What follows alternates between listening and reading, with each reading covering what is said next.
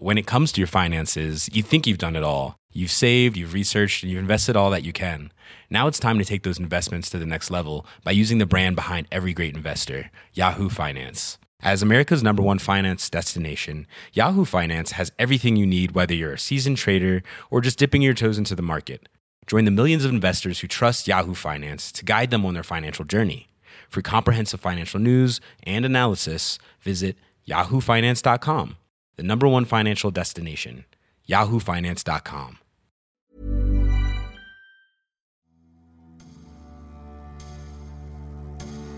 Émile Zatopek et Alain Mimoun, l'un des plus grands athlètes de tous les temps, face à l'une des plus grandes figures du sport français. Le premier a remporté ses plus fameux succès, avec le second sur son porte-bagages. Jusqu'au jour où ce dernier a fini par connaître son jour de gloire. Plus que des rivaux, ces deux-là étaient des amis, des frères et des personnages hors normes.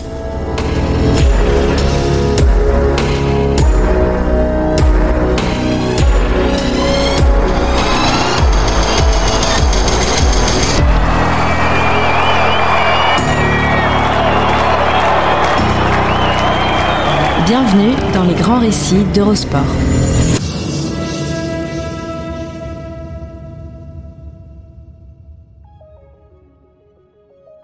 Bienvenue dans les grands récits, le podcast d'Eurosport qui vous plonge dans la folle histoire du sport, entre pages de légendes, souvenirs enfouis et histoires méconnues. Dans cet épisode, nous allons nous intéresser à deux figures légendaires de l'après-guerre, deux champions de course à pied, rivaux et pourtant amis, Émile Zatopek et Alain Mimoun. À eux deux, ils ont fait six fois le tour de la Terre en courant, à un rythme souvent effréné, frôlant ou dépassant les 20 km heure, et dans une configuration presque immuable. Émile Zatopek devant, Alain Mimoun derrière, comme tous les autres. Lorsque le Tchécoslovaque, dans ses années fastes, prenait le départ sur la cendrée, c'était presque toujours le même scénario. Tous derrière et lui devant. Rien que pour cela, rien que pour avoir été assimilé un jour à l'ombre de Zatopek, Mimoun aurait dû le détester. Comment aimer un homme qui vous a privé de trois médailles d'or olympiques et deux médailles d'or européennes? D'abord lors des JO de Londres en 1948, aux 10 000 mètres, puis lors des championnats d'Europe à Bruxelles en 1950, aux 5 000 et aux 10 000 mètres. Et enfin lors des JO d'Helsinki en 1952, aux 5 000 et aux 10 000 mètres. En réalité, Mimoun n'aimait pas Zatopek. Il le vénérait, il l'adulait, il le portait en odeur de sainteté, au vrai sens du terme. À chaque fois qu'il en parlait, c'était avec des étoiles dans les yeux et des trémolos dans la voix. Pour lui, Émile, c'était un peu plus qu'Émile. C'était Émile ce saint homme, une expression qui accolait presque toujours à son prénom comme un second patronyme. Et si Zatopek était un poil moins théâtral, quoique également très volubile, son amour et même son admiration étaient réciproques. Après leur folle cavalcade, les deux hommes ne se sont jamais quittés. Ils sont restés copains comme cochons, jusqu'à la fin de leur vie. L'histoire que l'on va raconter ici n'est donc pas celle d'une rivalité classique, comme le faisait remarquer l'historien du sport Johan Fortune. Il y aurait eu un Zatopek sans Mimoun, alors qu'il n'y aurait peut-être pas eu de Mimoun sans Zatopek. Le coureur d'origine algérienne le reconnaissait volontiers, même s'il avait été élu plus grand athlète français du XXe siècle par la FFA. Ce siècle avait tout de même vu passer des Marie-Josée Pérec, Guy Dru, Micheline Ostermeyer, Colette Besson, Michel Jazzy, Pierre Quinon ou Jean Galfione. Non, cette histoire, c'est plutôt celle de deux hommes qui, avant tout, ne se sont jamais lâchés, qui ont toujours couru dans les pas l'un de l'autre, qui ont chacun été les témoins des plus grands exploits de l'autre et ont été les premiers à s'en réjouir. Deux hommes unis par un destin laborieux puis glorieux, avec pour premier point commun, outre leur amour pour la course de fond, celui de ne pas être forcément né au bon endroit au bon moment. Une fois né, pas coutume, c'est Alain Mimoun qui est arrivé le premier. Il est venu au monde le 1er janvier 1921, il y a donc un siècle. Né au Kacha Mimoun, il a passé son premier cri à Maïder, dans le Telag, une commune du nord de l'Algérie, alors française, perchée en moyenne montagne, non loin de Sidi Bel Abbès et de la frontière marocaine. Émile Zatopek est né l'année suivante, le 19 septembre 1922, à Koprivnice, à l'est de la Tchécoslovaquie, près d'Ostrava. L'un est un homme de la campagne, bel et dur à la fois. L'autre des zones industrielles grisâtres et déprimantes. Les deux, avant tout, sont des enfants du peuple. On ne roule pas sur l'or, pas plus chez les Mimoun que chez les Zatopek. Mais on travaille dur, on a le sens du devoir et l'esprit d'honneur. C'est en revanche Zatopek qui découvre le premier la course à pied. Il court dès son enfance, évidemment plutôt bien, mais sans être acharné. D'ailleurs, quand son père lui demande d'arrêter, parce que la course à pied, ça use les souliers, Émile ne proteste pas. Pendant ce temps, Mimoun, lui, se cantonne surtout à des parties de football ou des petites courses cyclistes de village. Il sait qu'il court vite, mais de là à en faire un passe-temps, l'athlétisme a beau être le sport originel et fondateur de presque tous les autres, on y vient rarement par choix délibéré ou par profonde vocation. Il faut souvent un petit coup de pouce du destin. Pour les deux hommes, ce coup de pouce arrive à l'âge où l'on commence à prendre sa vie en main. À 17 ans, Zatopek, comme à peu près la moitié de la population active de sa région, trouve un job dans les usines Bata, la marque de chaussures. Drôle de clin d'œil, qui, pour faire sa promotion, organise chaque année une course appelée le parcours de Zelin, du nom de la ville où est situé son siège. Zatopek, qui suit en parallèle des cours de chimie et n'a plus vraiment la tête à la course à pied, a bord y participer. Il est prêt à tout pour l'esquiver, même à simuler une blessure. Mais ça ne prend pas il court et presque malgré lui, presque sans forcer, s'y distingue. Et puis un jour, lors d'un cross-country orchestré à Breno par la Wehrmacht, l'armée allemande du Troisième Reich, venue occuper la Tchécoslovaquie à l'aube de la Seconde Guerre mondiale, Zatopek se fait remarquer pour de bon. Il termine deuxième en sifflotant et se fait courtiser par un entraîneur local. Émile se laisse tenter. Il s'y met. Et l'on comprendra très vite que lorsque le bonhomme se met à quelque chose, il ne le fait jamais à moitié il commence à s'entraîner avec acharnement et devient rapidement l'un des meilleurs coureurs de son pays. La locomotive, comme il sera bientôt surnommé, est sur les rails. La légende est en marche. Pour Mimoun, tout commence par une désillusion. Bon élève au point d'obtenir son certificat d'études avec mention bien, il s'imagine instituteur et envisage de faire l'école normale. Mais il a besoin pour cela d'une bourse qui lui sera refusée parce que, tel qu'il le comprend, priorité est donnée aux enfants de colons. Alain, que l'on n'appelle pas encore Alain, en gardera un profond sentiment d'injustice. Mais c'est là aussi qu'il développe plus que jamais une envie irrépressible de partir en France, ce qu'il appelle la vraie France, parce qu'il est passionné par l'histoire de la mère patrie, et parce qu'il sait que c'est là sa seule chance de devenir un grand homme, selon la prophétie faite à sa naissance par une diseuse de bonne aventure. Or, le moyen le plus simple d'arriver en France, c'est encore d'intégrer l'armée, Mimoun s'engage dans la Légion étrangère à Sidi Bel Abbès. Et c'est là, selon l'ancien journaliste de l'équipe, Alain Biloin, auteur de sa biographie posthume, Alain Mimoun, toute une vie à courir, aux éditions Solar, qu'il se découvre, lors des épreuves physiques, d'étonnantes dispositions pour la course à pied. Il signe officiellement début 1939 dans l'armée française et incorpore le 19e régiment du génie d'Afrique, lequel se retrouve rapidement missionné dans le nord de la France, où l'invasion allemande menace on peut dire qu'il n'y avait pas pire timing pour s'engager. Mais a posteriori, ce fut pourtant peut-être la meilleure décision de sa vie. Celle, en tout cas, qui a changé la face de son existence. Après la capitulation demandée par le maréchal Pétain le 17 juin 1940, son régiment est envoyé dans un dépôt de guerre à Bourg-en-Bresse. Et là-bas, tout s'accélère. Il a raconté à Alain Biloin, avec, on l'imagine, sa gouaille de conteur hors pair, un jour que je flânais près du stade, j'aperçois des athlètes tournant sur la piste. J'ai ressenti comme un déclic. C'était plus fort que moi. J'ai relevé mes pas de pantalon et je me suis élancé avec mes godillots de soldats dans la foulée des garçons. J'ai ressenti un plaisir extrêmement vif, totalement inconnu, insoupçonné. J'étais mordu pour toujours. Il est alors repéré par le président du club burgien qui l'incite à prendre une licence et à participer au championnat de l'Ain. Alain gagne le 1500 mètres en 4 minutes et 22 secondes. Puis, une demi-heure après, le 5000 mètres en 16 minutes et 30 secondes. Costaud. À son tour, son avenir est scellé. Il lui faudra quand même patienter un peu, car à peine rentré en Algérie, où il commence à signer des chronos de plus en plus intéressants, le voilà contraint de repartir au combat. Après l'opération Torche, le débarquement américain en Afrique du Nord, fin 1942, il est envoyé à la campagne de Tunisie. Puis un an plus tard, il est mobilisé en Italie pour la bataille de Monte Cassino. Durant de longues semaines, il y vit un enfer. C'est un bourbier, un véritable carnage. Mimoun est en première ligne, souffre de la faim et du froid, fume un paquet de cigarettes par jour. Et le 13 mars 1944, le voilà grièvement blessé au pied et à la jambe gauche par un éclat d'obus. Les premières constatations font état d'une nécessité d'amputation.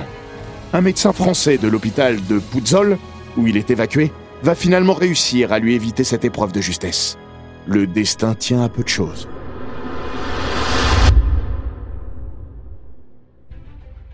Et pendant ce temps, Zatopek, chez Bata, a tout loisir de s'adonner furieusement à sa nouvelle passion. Ironie du sort, il rejoindra l'armée lui aussi, mais après la guerre. À la fin de sa carrière, il finira même colonel, pour l'ensemble de son œuvre sportive, bien plus que pour son œuvre militaire. Car, disons-le, il n'est pas mal loti.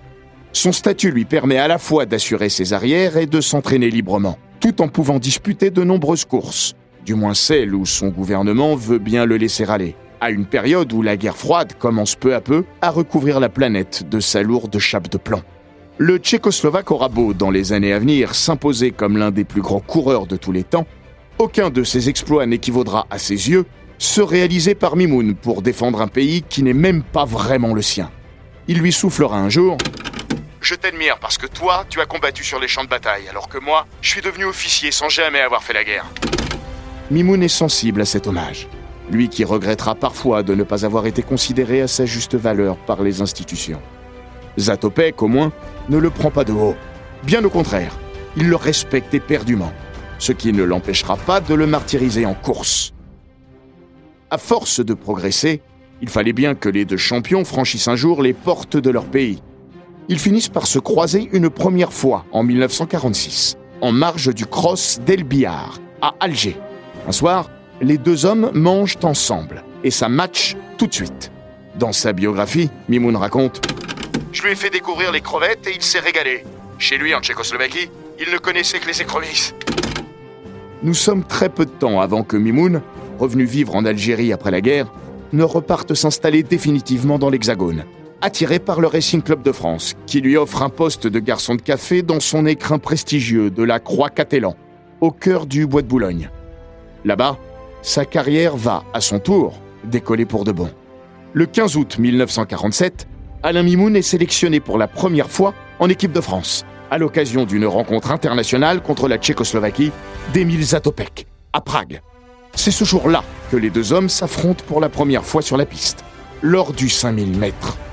Zatopek, qui s'est vraiment révélé l'année précédente lors des championnats d'Europe à Oslo, où il avait fini cinquième sur le 5000 mètres, y fait une démonstration, prenant la tête quasiment de bout en bout pour s'imposer en 14 minutes et 15 secondes après avoir doublé tous les concurrents.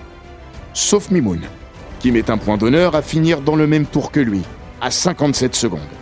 Zatopek premier, Mimoun deuxième. Voilà un résultat qui va se renouveler quelquefois.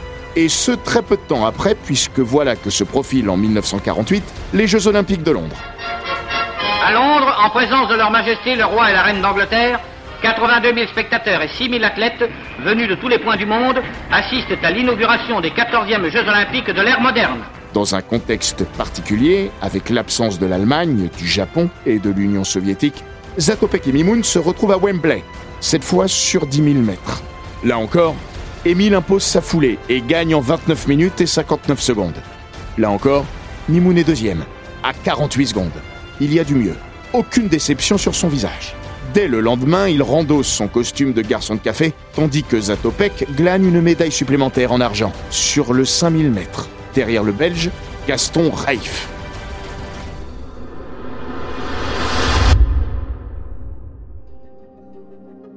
Après ces Jeux de Londres, le monde du sport pressent qu'une superbe rivalité peut naître entre ces deux hommes qui paraissent de l'extérieur si différents. Le style tout d'abord. Celui de Zatopek frappe les esprits. Son style, ou plus exactement, son absence de style. Si c'est incontestablement un formidable coureur, c'est aussi possiblement l'un des plus laids à voir. Et l'on dit ça gentiment, pas seulement parce qu'il y a prescription, mais parce que lui-même en convenait. À ceux qui lui conseillaient de rallier la beauté à l'efficacité du geste, il répondait avec pragmatisme. Je le ferai le jour où le style sera noté, comme en patinage artistique. En attendant, je ne suis pas assez talentueux pour pouvoir courir et sourire en même temps. Ça, c'est sûr qu'en course, Topek ne sourit pas. Dans Courir, biographie romancée du champion, l'écrivain Jean Echenoz le décrit ainsi. Ses traits sont altérés, déchirés par une souffrance affreuse.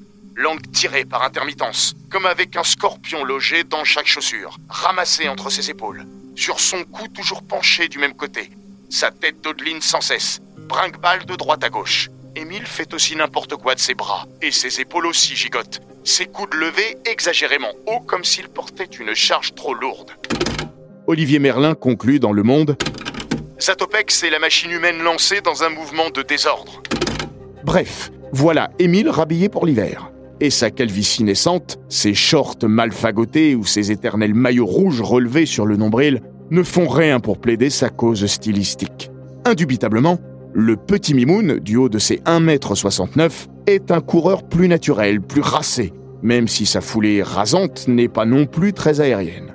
C'est un coureur plus instinctif aussi, qui dit lui-même n'avoir jamais vraiment de tactique préétablie, sinon celle de suivre le plus longtemps possible Zatopek, qui le dépasse de quelques centimètres, 1m74 en ce qui le concerne. Celui-ci a une approche très scientifique de son sport. Il ne laisse rien au hasard, aime être devant et imposer son rythme irrégulier, tout en rupture, fait de puissantes accélérations et de phases plus tranquilles, pour mettre ses adversaires dans un perpétuel sentiment d'inconfort et les étouffer à petit feu avant de les crucifier à l'emballage final. En résumé, il n'est pas vraiment un coureur de train, paradoxal pour une locomotive. Cette manière de courir résulte aussi de sa façon de s'entraîner, là encore assez révolutionnaire. À proprement parler, Zatopek n'a rien inventé. Il observe ce qui se fait de mieux à une époque particulièrement fertile en la matière. Ensuite, son côté chimiste fait le reste mélangeant à sa sauce les meilleurs ingrédients pour se faire sa propre méthode. Il allie notamment le kilométrage à outrance, cher aux Scandinaves, avec les variations d'allure préconisées par le coach allemand Waldemar Gerschler, considéré comme le père du fractionné. Cela donne des séances de mammouth, des séries de 200 ou 400 mètres répétées 50, 60, 70 fois, jusqu'à 100 fois même pendant une préparation marathon.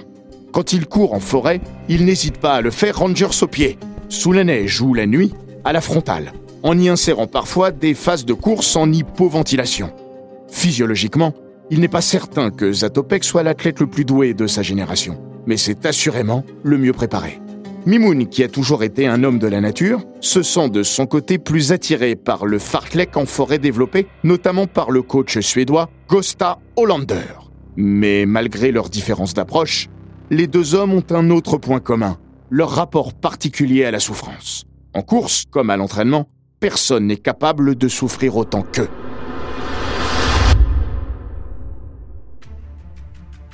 Cela dit, pour l'heure, Zatopek est encore loin devant. Il le confirme lors des championnats d'Europe à Bruxelles en 1950, où il fait cavalier seul sur 10 000 mètres. Vainqueur en 29 minutes et 12 secondes, il a creusé l'écart sur Mimoun, toujours deuxième, mais relégué à plus d'une minute. Le 10 000 mètres, clairement, c'est la distance de Zatopek. Il en restera invaincu durant 38 courses entre 1948 et 1954 et deviendra cette année-là le premier homme à casser la barre des 29 minutes, 28 minutes et 54 secondes plus exactement. En Belgique, tous les regards se tournent plutôt vers le 5000 mètres, où l'on attend énormément de la revanche des Jeux de Londres entre Zatopek et le héros local, Gaston Raif. Mais qui voit-on finalement débouler dans la dernière ligne droite au terme d'un sprint échevelé pour coiffer Raif au poteau et finir sur les talons du Tchécoslovaque, vainqueur en 14 minutes et 3 secondes, Mimoun, évidemment. Deuxième en 14 minutes et 26 secondes. L'indécrottable Mimoun, derrière l'imbattable Zatopek. This is Helsinki, Finland, modern capital of an ancient people. And 1952 host to the greatest of all athletic competitions, the Olympic Games. Arrivent alors les Jeux Olympiques d'Helsinki en 1952. Des Jeux magnifiques, disputés dans un stade spécialement construit pour l'occasion, où la vasque olympique, tout un symbole, a été allumée par le mythique coureur finlandais Paavo Nurmi, auquel Zatopek va d'ailleurs rendre visite à son arrivée en Finlande, comme pour se faire introniser avant d'accomplir son plus beau fait de gloire. Tout commence, cette fois encore, par le 10 000 mètres. Fidèle à son habitude, Zatopek prend vite les devants, asphyxiant un à un tous ses rivaux. Tous sauf un, Mimoun bien sûr, le seul qui parvient à tenir sa foulée. Les deux hommes se livrent un formidable mano à mano. Zatopek soufflant et sifflant comme une vieille Micheline lancée à une vive allure sur les rails de la gloire. Mimoun accroché à ses basques comme un wagon à sa locomotive. Moustache au vent, les attributs presque à l'air, et pris d'un élan de liberté sous son short un peu trop court. emporté par une foule qui scande son nom, Zatopek finit par s'imposer en 29 minutes et 17 secondes. Mais Mimoun, qui n'a lâché qu'aux environs des 8000 mètres, termine non loin de lui, en 29 minutes et 32 secondes. Il va passer plus près encore lors du 5000 mètres, une course de légende, la course du siècle même pour beaucoup d'observateurs. Sur une distance qui n'est pas ou plus sa préférée, Zatopek a de nombreux rivaux. Outre Mimoun et Gaston Reif, il y a l'Allemand Herbert Schad, le Soviétique Alexander Anufriev, ainsi que les deux jeunes prodiges britanniques, Gordon Peary et Chris Chataway. À 250 mètres de l'arrivée, rien n'est décanté. Chad est le premier à lancer les hostilités, relayé par Chataway. Mimoun, dans un effort de damné, parvient à revenir sur le duo de tête en débordant Zatopek, qui, une fraction de seconde, semble en difficulté. Une fraction de seconde seulement. Car dans un dernier coup de rein, le Tchécoslovaque recolle, puis lance dans le virage un sprint royal qui sera fatal à Chataway, victime d'une chute.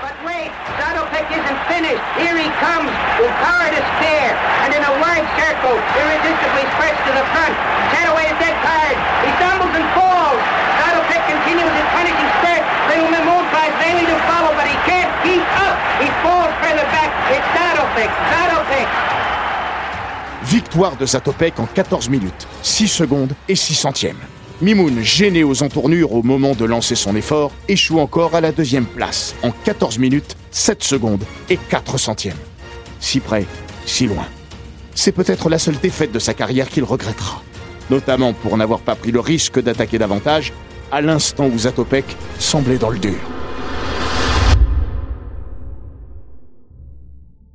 Plus que jamais, Mimoun devrait haïr cet homme dont la réussite insolente se conjugue désormais à deux, puisque une heure seulement après ce fantastique 5000 mètres, son épouse adorée, Dana, née le même jour que lui, est sacrée à son tour au javelot. Mais Alain, évidemment, est le premier à congratuler Émile. Vraiment pas déçu de toutes ces deuxièmes places, à chaque fois qu'on lui posait la question, il répétait Non, je m'en contentais parce que celui qui était devant moi, c'était un très grand champion. Émile et Alain, au gré de leur joute, ont développé bien plus qu'un profond respect. Ce n'est pas surprenant de la part du premier. Personnage éminemment ouvert, souriant, toujours plein d'égards envers ses rivaux. C'est plus rare de la part du second, beaucoup plus volcanique de caractère et sélectif dans ses amitiés. Le réalisateur Benjamin Rassa, auteur du documentaire La légende d'Alain Mimoun, sorti trois ans avant la mort du champion, explique Sur la piste, Zatopek est copain avec tout le monde, alors qu'Alain n'a que lui comme ami. Mais ces deux-là se sont choisis. Aussi différents soient-ils, ils ont aussi des choses qui les rapprochent. Ce sont déjà deux gros farceurs avec un caractère solaire un peu enfantin. Entre eux, il n'y a jamais eu aucune tension, aucun coup bas. Mais je crois qu'à force de trop le respecter, Alain a aussi développé un petit complexe Zatopek. ce que le coureur français, qui le deviendra officiellement après l'indépendance de l'Algérie en 1963, confirme à demi-mot dans sa biographie. Je me suis mis à penser qu'Émile était un tel phénomène, absolument invulnérable et imbattable, que je me suis attribué le titre très factice de champion olympique des adversaires de Zatopek.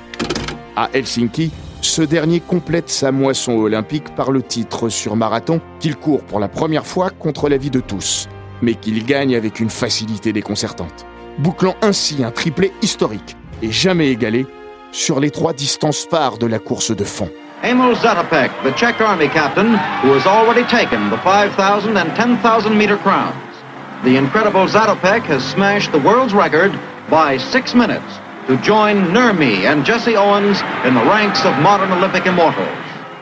Il est désormais une légende vivante de sa discipline et va jusqu'à détenir 8 records du monde simultanément, devenant également le premier homme à briser la barre des 14 minutes sur 5000 mètres, 13 minutes et 57 secondes, ou celle des 20 km dans l'heure. Le tout en glanant un nouveau titre européen sur 10 000 mètres à Berne en 1954. Cette fois sans Mimoun, blessé.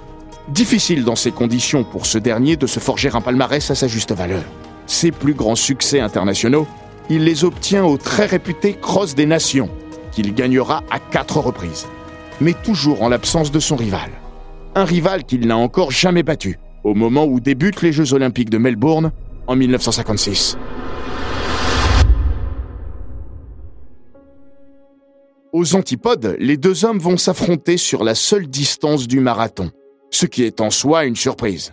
Zatopek a pris cette option parce qu'il s'est fait opérer d'une hernie peu de temps avant les Jeux et pense n'avoir aucune chance sur 5000 et 10 000 mètres. Mimoun a fait le même choix dans le plus grand secret. À bientôt 36 ans, il estime que son salut passe désormais par le grand fond. Et il s'est préparé en conséquence, lors d'un stage commando effectué chez ses beaux-parents, à Buja, en Corrèze, où il fera construire plus tard le centre sportif des Mille Sources. Là-bas, au milieu des espaces boisés, Mimoun augmente sensiblement son kilométrage. Il borne à n'en plus finir, effectuant quasiment un marathon par jour selon les conseils de son ami Zatopek, dont il s'est fait par ailleurs confectionner la même paire de chaussures chez un cordonnier finlandais. À l'inverse du tchécoslovaque, qui est doté d'un esprit très cartésien, Mimoun, lui, est un homme profondément mystique, superstitieux à l'extrême et habité par la foi.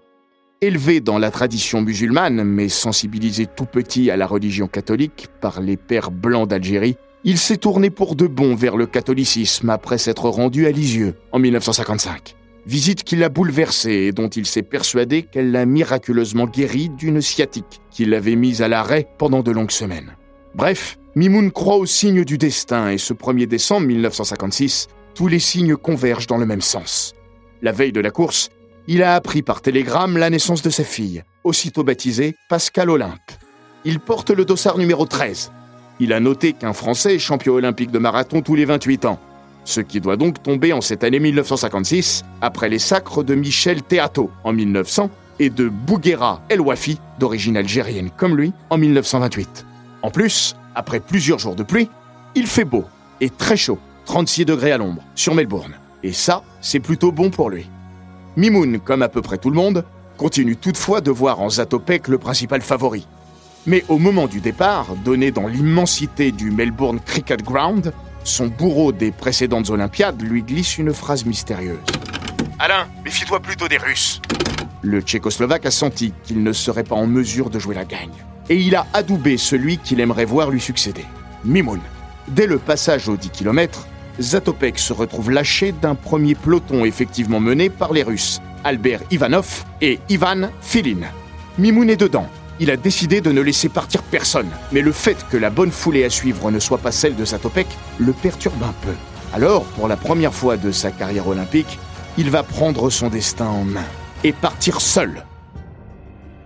Peu après le passage aux 20 km, tandis qu'ils ne sont plus que 6 à jouer la gagne, il reçoit pour cela l'aide bienvenue du jeune américain John Kelly, qui porte une franche accélération en l'invitant à le suivre. Ce que Mimoun fait. Quelques hectomètres plus loin, Kelly a déjà lâché prise, comme s'il s'était sacrifié pour servir de rampe de lancement, lui qui adorait Mimoun. Cette fois, ça y est, Mimoun est seul, lancé vers sa gloire. C'est son heure.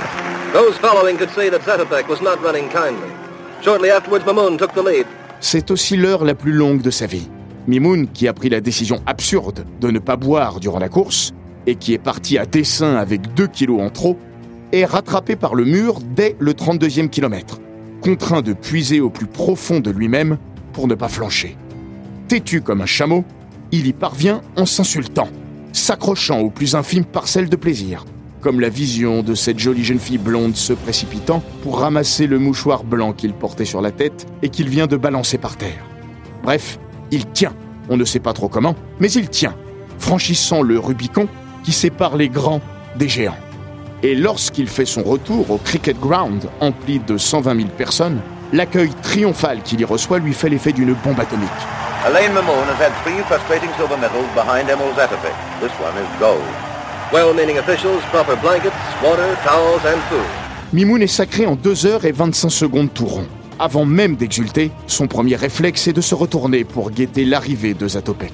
Son vœu le plus cher est que son ami l'accompagne sur la boîte. Ce ne sera pas le cas. Émile termine sixième en 2h29 minutes et 34 secondes, ovationné par la foule comme s'il était le vainqueur. Le coup de bambou l'a rattrapé. Le temps aussi. Cette fois, définitivement. Complètement exténué, Zatopek retrouve ses esprits au moment où le vainqueur se précipite vers lui pour lui annoncer sa victoire. Son visage s'illumine alors d'un grand sourire, pur, radieux et sincère. Il se met au garde à vous devant Mimoun retire sa casquette et l'enlace durant de longues minutes.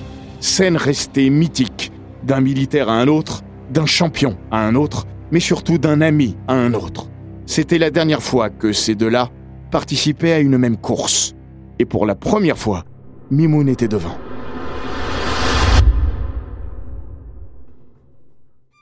Pour Mimoun, le happy end est d'autant plus beau que le marathon est la dernière épreuve au programme, ce qui permet à l'étendard tricolore de rester longuement hissé en haut du stade olympique. Pour cet amoureux de la France, cet ardent défenseur de la patrie, c'est loin d'être anodin. Dans cet exquis mélange des genres entre la modestie de l'homme du peuple et l'orgueil invétéré du champion hors norme, il déclare Ma plus grande fierté, c'est d'avoir fait flotter le drapeau français en haut du plus beau mât du monde. Moi, qui ne suis qu'un pauvre type. À l'image de ce drapeau symboliquement hissé au crépuscule de sa carrière, Mimoun va être enfin porté au nu par sa nation, qui le fera grand officier de la Légion d'honneur en 2008, sous Sarkozy, et sur un autre plan le nommera conseiller sportif national à l'INSEP. Par un étrange scénario de l'histoire, Zatopek va connaître une trajectoire inverse. À cause de sa prise de position en faveur du socialiste modéré Alexander Dubček lors du printemps de Prague en 1968, il sera déclaré persona non grata dans son pays après le retour au communisme imposé par les soviétiques, dont les chars n'ont pas tardé à envahir la capitale tchèque. Radié de l'armée, exclu du parti, Émile est assigné loin de chez lui à des tâches obscures et ingrates. Gaulliste patenté, très éloigné de ses idéaux de gauche, Mimoun prend néanmoins publiquement la défense de son ami. Jamais la guerre froide, qui tentera pourtant d'éloigner les deux hommes, ne les empêchera de rester amis. Une fois apaisées les tensions géopolitiques, Mimoun et Zatopek n'ont plus cessé de rester en contact. Le Tchécoslovaque s'est rendu plusieurs fois à Champigny-sur-Marne, dans la fameuse Maison Blanche, baptisée elle aussi l'Olympe, que Mimoun avait fait construire peu de temps après sa médaille d'or, et où il aura vécu plus de 50 ans. Les deux hommes avaient de quoi se raconter, et la barrière de la langue n'était pas un souci. Zatopek, polyglotte confirmé, parlait couramment le français. Loin du cliché des coureurs ascétiques, les deux hommes étaient de bons vivants aussi. Mimoun possédait, dit-on, l'une des plus belles caves privées de Paris, héritage des années d'amateurisme, où ses victoires étaient souvent récompensées, à défaut d'argent, par des caisses de vin. Malheureusement, tout a une fin. La dernière fois qu'Émile et Alain se sont vus, c'était à l'occasion d'une manifestation de l'UNESCO à Paris en 1997.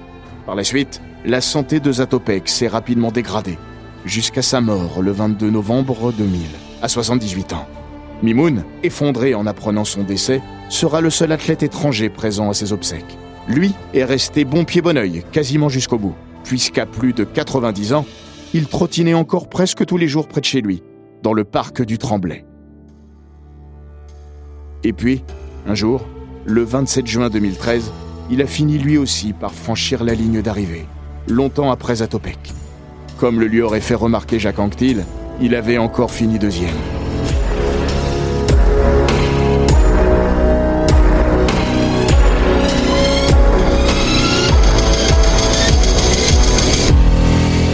Cet épisode des grands récits d'Eurosport a été écrit par Rémi Bourrière. Il est raconté par Florian Bayou, monté par Romain Redon et produit par Bababam.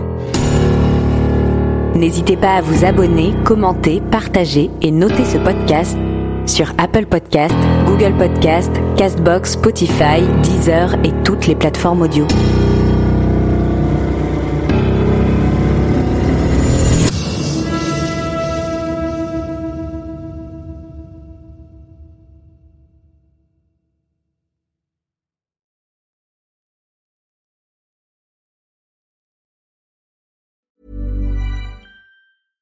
When it comes to your finances, you think you've done it all. You've saved, you've researched, and you've invested all that you can.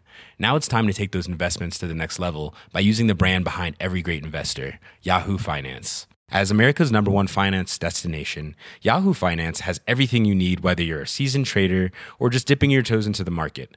Join the millions of investors who trust Yahoo Finance to guide them on their financial journey. For comprehensive financial news and analysis, visit yahoofinance.com the number one financial destination, yahoofinance.com.